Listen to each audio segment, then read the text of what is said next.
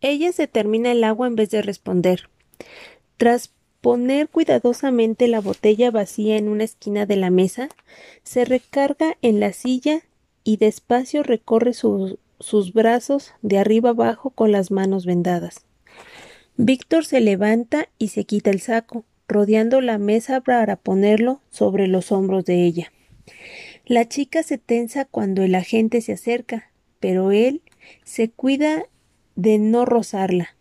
Cuando vuelve a su lado de la mesa, ella se relaja lo suficiente para meter los brazos en la prenda.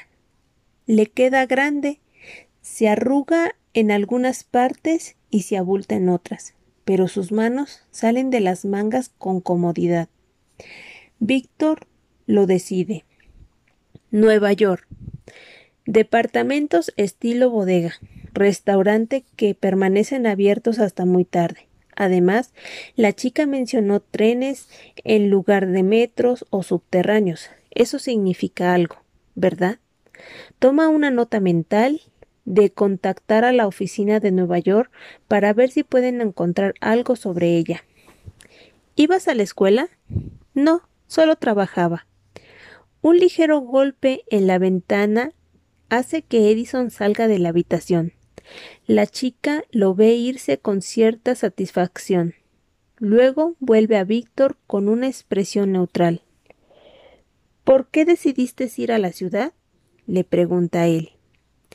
No parece que conocieras a nadie ahí, ni que tuvieras un plan para cuando llegaras. ¿Por qué fuiste? ¿Por qué no? Es algo nuevo, ¿no?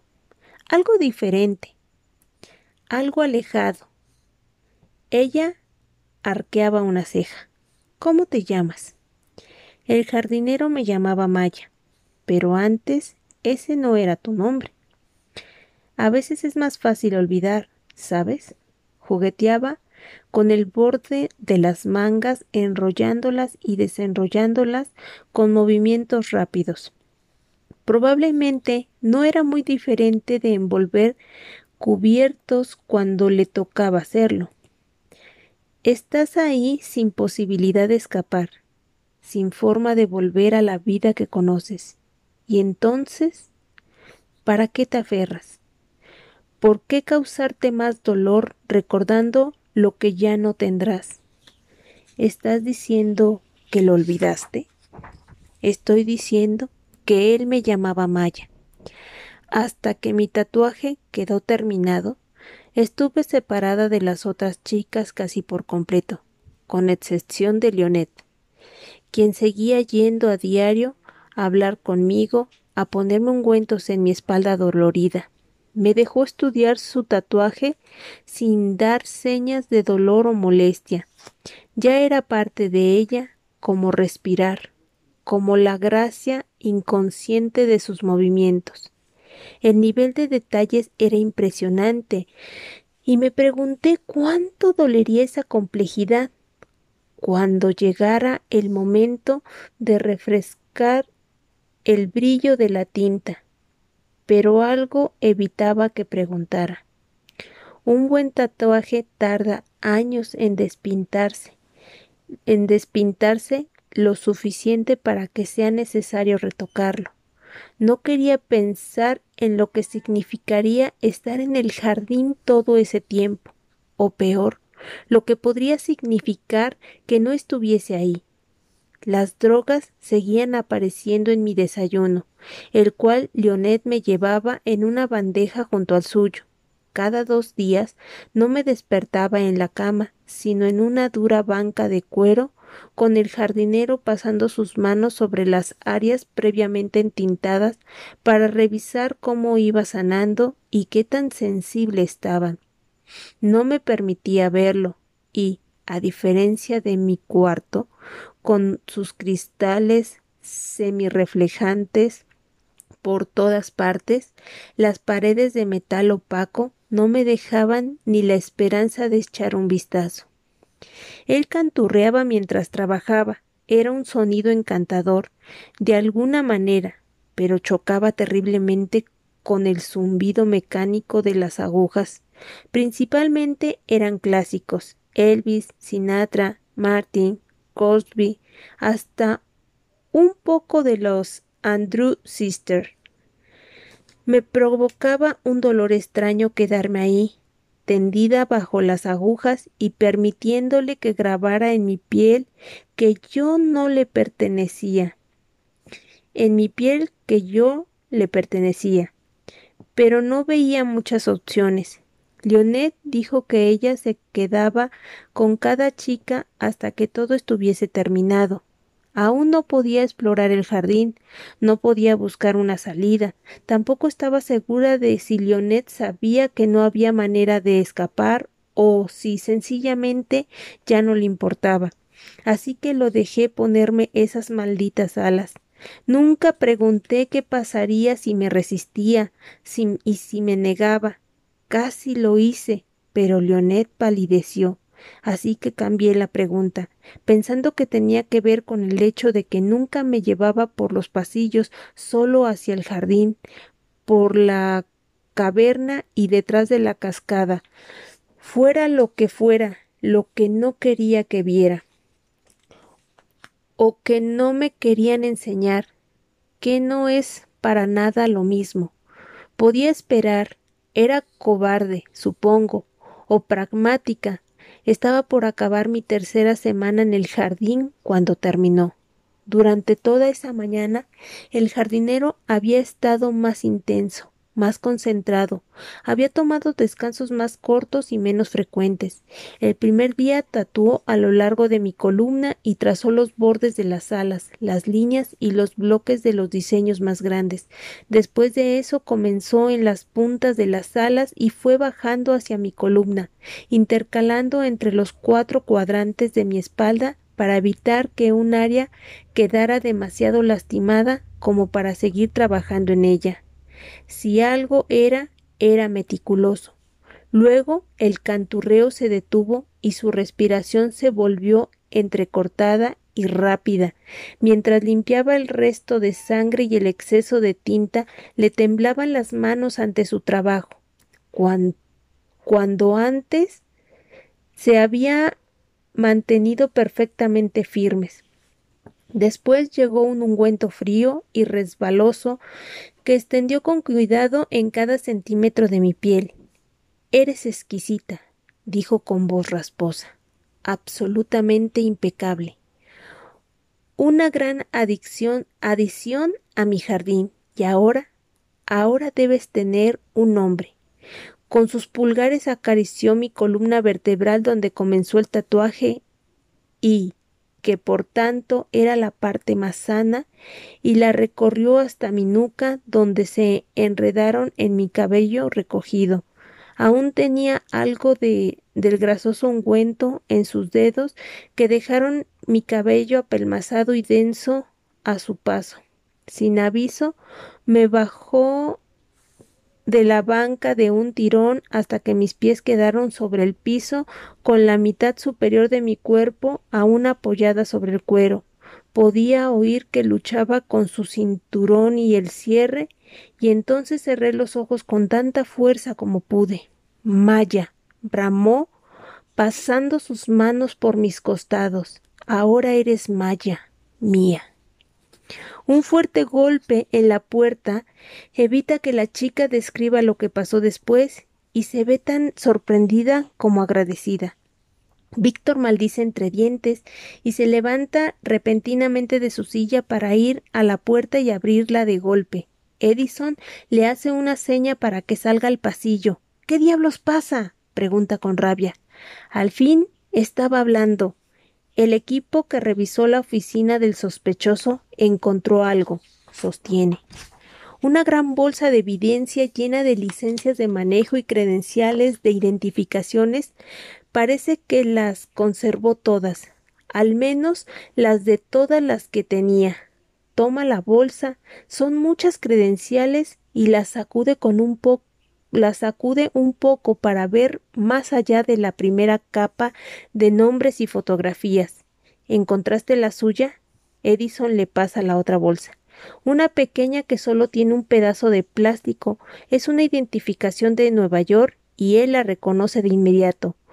Un poco más joven, El rostro de la chica se ve más suave, aunque su expresión no. Inara Morris lee, pero Edison niega con la cabeza. Escanearon el resto y están comenzando a revisarlas, pero metieron esta primero. Inara Morris no existía hasta hace cuatro años. El número de seguro social concuerda con el de una bebé de dos años que murió en los años setenta. La oficina de Nueva York enviará a la siguiente al último lugar de empleo, un restaurante llamado Evening Star. La dirección en la identificación es un edificio en ruinas, pero llamamos al restaurante y conseguimos la dirección del departamento. El agente con el cable soltó un silbido cuando me, la dio. aparentemente es un barrio complicado. Ella no lo dijo, señala Víctor con desinterés. Sí, es Sí, es tan confiable y comunicativa. El agente no responde enseguida. Absorto en estudiar la identificación, cree a su compañero cuando dice que es falsa. Pero es una gran falsificación, carajo. Tiene que admitir que lo habría engañado en circunstancias normales. ¿Cuándo dejó de ir al trabajo? Hace dos años, según su jefe. Los impuestos lo comprueban. Dos años. Le entregué la bolsa más grande y dobla la otra alrededor de la credencial solitaria hasta que pude metérsela en el bolsillo trasero. Haz que las revise haz que las revisen tan pronto como sea posible. Pide prestados algunos técnicos de otros equipos si es necesario. Identificar a las chicas del hospital tiene que ser prioridad. Luego conseguiremos un par de audífonos para que los técnicos puedan pasarnos las novedades de la oficina de Nueva York. Entendido. Edison mira la puerta cerrada con el ceño fruncido. ¿En verdad estaba hablando? Hablar no ha sido realmente su problema, responde Víctor entre risas. Cásate, Edison, o mejor aún, ten hijas adolescentes. Esta chica es más buena que la mayoría, pero los patrones son los mismos. Solo hay que analizar la información hasta encontrar algo significativo, escuchar lo que no te están diciendo. Hay una razón por la que prefiero hablar con los sospechosos que con las víctimas. Se van así hacia la sala de operaciones sin esperar una respuesta. Ya que tuvo que salir de la habitación, lo mejor es aprovechar el descanso. Víctor camina enérgicamente por el pasillo y va hacia la habitación principal del equipo, avanzando entre escritorios y cubículos hasta la máquina que hace las veces de cocina y sala de descanso. Saca la cafetera de su base y la olisquea de manera sensata. No está caliente, pero tampoco huele pero tampoco huele rancio. Lo sirve en dos tazas que parecen limpias y las mete al microondas. Mientras se calientan, Víctor mira en el refrigerador buscando algo que parezca fresco. Un pastel de cumpleaños no es exactamente lo que está buscando, pero servirá. Y pronto tiene unos platos de papel bien servidos con dos rebanadas gruesas y varios paquetes de azúcar y crema. Mete los dedos por las asas de los cafés y vuelve al cuarto técnico. Edison hace un gesto de molestia, pero sostiene los platos para que Víctor pueda ponerse el audífono. Ni siquiera intenta ocultar el cable. La chica es demasiado inteligente para eso. Cuando lo tiene puesto, toma los platos y entra a la sala de interrogación. La chica se sorprende con el pastel y Víctor esboza simultáneamente una sonrisa, mientras le pasa uno de los platos y desliza una taza sobre la superficie del acero inoxidable. Me imaginé que tendrías hambre. No sé cómo te gusta el café. No me gusta, pero gracias. Le da un trago al café negro y le hace una mueca, pero se lo pasa y le da otro trago. Víctor espera hasta que la boca de la chica está llena con una rosa de betún rojo Cuéntame sobre Evening Star y Nara. Ella no se desconcierta, no pone ni un gesto de sorpresa, pero hace una ligerísima pausa. Un momento de inmovilidad absoluta que se va tan rápido que Víctor no lo hubiera notado de no haber estado buscando. La chica se pasa el bocado y lame el betún de sus labios, dejando manchones de rojo brillante en ellos. Es un restaurante, pero eso ya lo sabes. Víctor saca la identificación de su bolsillo y la pone en la mesa junto a la bolsa. Ella da un, golpecito con la punta de los dedos contra la credencial, tapando su rostro intermitentemente. ¿Las guardó? pregunta sin poder creerlo. ¿Parece algo tonto? Claro, su rostro se contrae en un gesto triste y pensativo y extiende los dedos para ocultar la credencial plástica. ¿Todas? Hasta donde sabemos. La chica hace girar el café dentro de la taza contemplando el pequeño torbellino. Pero Inara es tan falsa como Maya, ¿verdad? pregunta él con amabilidad. Tu nombre, tu edad, nada de eso es real. Es lo suficiente real lo corrige con suavidad. Es tan real como necesita serlo. Lo suficiente para conseguir un trabajo y un lugar donde vivir. Pero, ¿qué hubo antes? Una de las cosas buenas de Nueva York era que nadie hacía preguntas nunca. Es uno de esos lugares a los que va la gente, ¿sabe?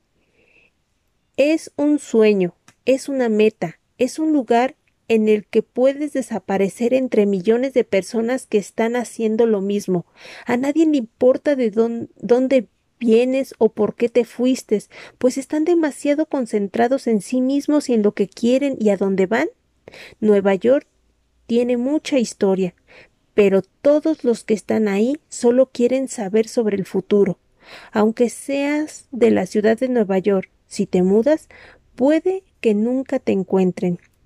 Tomé el camión a Nueva York con todo lo que tenía en un morral y en una maleta. Encontré un comedor para indigentes en el que no les importaba que durmiera en la clínica de arriba, siempre y cuando ayudara a servir la comida y uno de los voluntarios me contó sobre un tipo que acababa de hacer unos documentos para su esposa, que era un inmigrante de Venezuela. Llamé al número que me dio y al día siguiente ya estaba en la biblioteca, sentada bajo la estatua de un león, esperando a que un completo desconocido se me, acercara. No me inspiró mucha confianza cuando por fin apareció una hora y media